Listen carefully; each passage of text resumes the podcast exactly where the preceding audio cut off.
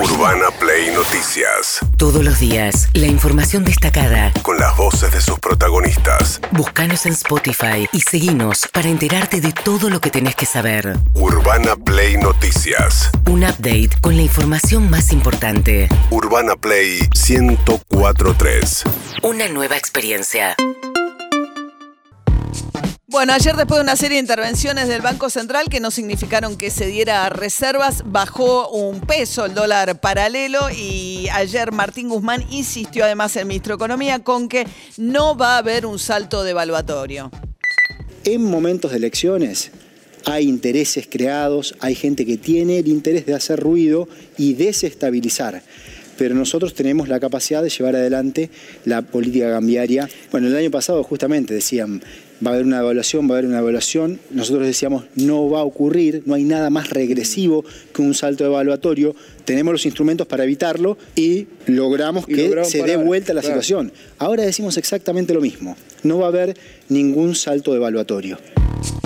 Pero tenés un problema de muchos tipos de dólares con una brecha muy grande entre el dólar oficial y el dólar paralelo y eso te va generando mucho ruido en las expectativas. Claro, ese es el punto. La parte final de lo que acabas de decir. Las expectativas es lo que no logran calmar eh, en el gobierno nacional. Porque vos decís el Banco Central recupera reservas, tiene poder de fuego pero no logran calmar las expectativas. Y ahí Victoria Tolosa Paz acusó directamente al gobierno no solo de desestabilizar a la oposición, perdón, sino de planificar un golpe blando, dijo la, eh, candidata diputada del Frente de Todos en la provincia de Buenos Aires. La oposición política y sus resortes en momentos electorales siempre han tendido, por supuesto, a que haya una devaluación de nuestra moneda, es lo que sueñan hacer de acá el 14 de noviembre, ¿no? Dar un timonazo nuevamente para poner obviamente más complicada la situación económica. Eso son como se llaman en el mundo los golpes blandos, ¿no? O sea, arruinar al gobierno tiene que ver con tensar y generar condiciones muy adversas para que, bueno, la vida se le complique a más cantidad de personas y eso genera obviamente lo que están pensando, debilitar y hacer un golpe blando a nuestro gobierno en materia económica y en materia comunicacional y en cada una de las que puedan. Bueno, golpe blando es otra cosa. Golpe blando son, digamos, los autócratas, que son los que están en el poder y estando en el poder, habiendo accedido, digamos, por vías democráticas, se vuelven líderes no democráticos. Lo que está diciendo Tolosa Paz, que mezcló todo, eh, es que la oposición desestabiliza y, juega a empeorar la situación económica. Lo mismo que le decía Macri en la, ¿no? Al revés. En el 2019, cuando Alberto Fernández había ganado las PASO. ¿Qué dijo Horacio Rodríguez Larreta, el jefe de gobierno porteño, sobre la acusación del golpe blando? Que es un revoleo de, cosas, de términos que mezcla todo. A ver. Siempre la culpa la tiene el otro. Siempre. El debate del otro día, donde Tolosa Paz todo era cuestionarlo a Santilli, hablando de, de, cuestionarnos. Por eso, con declaraciones como esa, de la candidata del distrito más grande de la Argentina, ¿vos creés que hay voluntad de diálogo? Bueno, la reta ha planteado que él cree que hace falta un diálogo, que es necesario que el 70% del espacio político de representación se una, pero eso el 70 es que el 30 es el kirchnerismo que está fuera de esa posibilidad de diálogo dentro de este esquema. María Eugenia Vidal, la eh, primera candidata de Juntos por el Cambio en la ciudad. Escucho una declaración absolutamente irresponsable que contrasta con la responsabilidad que hemos tenido desde Juntos por el Cambio sobre todo a partir del 12 de septiembre, cuando en lugar de escuchar el voto, lo que hizo el oficialismo fue renunciarle más al presidente. Eso podría ser calificado de un golpe blando. La amenaza de todos los ministros de Cristina Kirchner de abandonar el gobierno del presidente. Mientras tanto, nosotros nos mantuvimos serios, responsables, prudentes en esa semana donde lo único que le generaron en sus disputas de poder fue miedo y preocupación a la gente. Bueno, tampoco sería un golpe blando el de Cristina Kirchner, sí, eh, pero eh, esto que dice María Eugenia Vidal podría ser matizado también con que ella misma dijo que en caso de que la oposición ganara y ratificara su triunfo el 14 de noviembre, irían por la presidencia de la Cámara de Diputados, que está dentro de la línea de sucesión presidencial. Si el peronismo hiciera eso a un gobierno de Juntos por el Cambio, sería un escándalo. Es más, Emilio Monzó contó que cuando asumieron, asumió Cambiemos, el peronismo, que era mayoría en la Cámara de Diputados, le cedió La presidencia, la presidencia. Cámara de Diputados, a Emilio Monzó, justamente. Bueno, ¿qué más dijo Martín Guzmán, el ministro de Economía?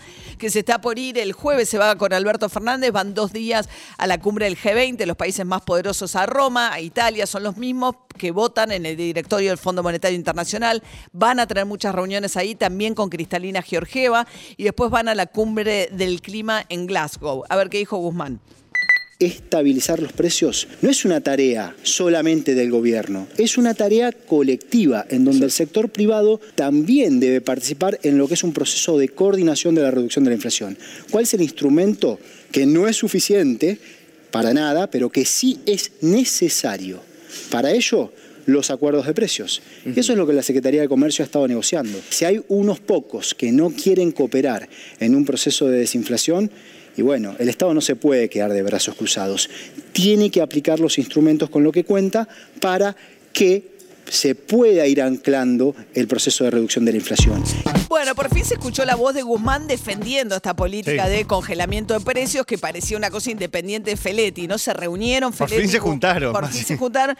Y él dice, es un instrumento no suficiente, pero necesario para combatir a la inflación. Ayer la Cámpora empezó a movilizar y agitar el nombre de determinadas empresas que son las que están boicoteando, eh, supuestamente, según la Cámpora, aunque sí, digamos, son algunas las que resisten el congelamiento de precios, planteando la posibilidad de un boicot concreto a ciertas marcas de estas empresas, ¿no? Claro, van derecho a ciertos productos y ciertas marcas. Ahí tenés las más eh, notorias, son Molinos Río de la Plata, Arcos, Arcor. Este, después van por las marcas, eh, tenés Matarazzo, Granja del Sol. Dice, no compres esto directamente. Eh, todo en redes, aparte de la militancia en la calle y yendo a los supermercados a controlar. De esto hablaba Mario Seco, justamente el intendente de Ensenada, aparte de los intendentes que salieron a controlar. Para nosotros no solamente la corrida de precios para que ganen más rápido lo que quieren ganar, sino también una, una cuestión electoral que juegan su fichita en la contienda electoral porque tiene que ver con de dónde participan ellos. Ellos juegan con, conjunto con, con el cambio y, y están viendo una situación que está cambiando y que todos los indicadores dan que está cambiando hasta eh, hasta el voto, vamos a decir, yendo rumbo al 14 de noviembre, se ponen loquitos y salen a jugar de esta manera para que la gente se enoje con Alberto, con Axel, con los intendentes, ¿no? Digo, está claro, ¿no? Que esto también tiene un condimento político. Bueno, o sea, esto sería que los empresarios ven que supuestamente mejoró las chances electorales del gobierno, vaya a saber uno dónde, y entonces salen a aumentar precios para jugar con la oposición en contra del oficialismo. Bastante sofisticada la versión de la conspiración. Este, Y de- vienen aumentando precios desde hace mucho, porque alimentos y bebidas viene creciendo. Hace un año, están así. conspirando todo. Julián Álvarez, primer candidato a concejal en Lanús, fue viceministro de Justicia. Eh, ¿Qué dijo? Vamos a recuperar la dignidad de los argentinos si nos enfrentamos a los formadores de precios que se meten con el plato de comida de nuestros hijos. Vamos a recuperar la dignidad de los argentinos si nos enfrentamos a los medios hegemónicos que le meten mierda a la cabeza de los argentinos y las argentinas. Ese es el otro enemigo, ¿no? Los medios hegemónicos y los formadores de precios con la cámpora radicalizando adrede, ¿no? En un contexto electoral el discurso. Recuerden el video el viernes pasado planteando que no hay que pagar la deuda externa. Mientras tanto, Larreta opinó en contra del control de precios. Control de precios no funcionó nunca. Nunca, pues ya se probó, no es que uno esté la teoría que dice que no va a andar, no, ya se probó en la Argentina de las últimas décadas varias veces y fracasó, con lo cual no entiendo cómo queremos tropezarnos de vuelta con la misma piedra. Fracasó el control de precios en la Argentina, no funciona, solo puede tener alguna perspectiva en el marco de un acuerdo más amplio como acuerdo, pero no como una imposición del gobierno amenazando que iba a mandar militantes de la cámpora a controlar el supermercado, que ni siquiera son funcionarios públicos, una. Bueno, los que pueden labrar actas son los, los, eh, digamos, integrantes de defensa del consumidor de los municipios. No pueden labrar actas de infracción los militantes ni los intendentes que han ido a controlar. ¿Qué más dijo María Eugenia Vidal? Esto no va a resolver la inflación, pero además va a generar otros problemas. Va a atentar contra el trabajo. Muchas eh, pequeñas pymes que producen alimentos no van a producir a pérdida y entonces van a reducir personal. Pienso en los almacenes pequeños, que son la mayor parte de las bocas de expen- de expendio en la Argentina. Los, los grandes supermercados son el 30%, el resto son pequeños almacenes de barrio que fueron los que bancaron en la pandemia, ¿no? Con una situación muy difícil eh, y que siguieron con una situación muy difícil este año y ahora encima de todo lo que les pasó tienen inspectores que los van a clausurar. A ver, uno puede creer que no sirven de nada los congelamientos de precios porque Sí. generan problemas, porque al día siguiente que terminan tenés un problema acumulado. Ahora, nada de lo que dijo Vidal es cierto. Primero que no hay ni una pyme en el listado de los 1.400 productos de congelados. Son todas grandes empresas. No hay pymes que produzcan productos que estén en el listado.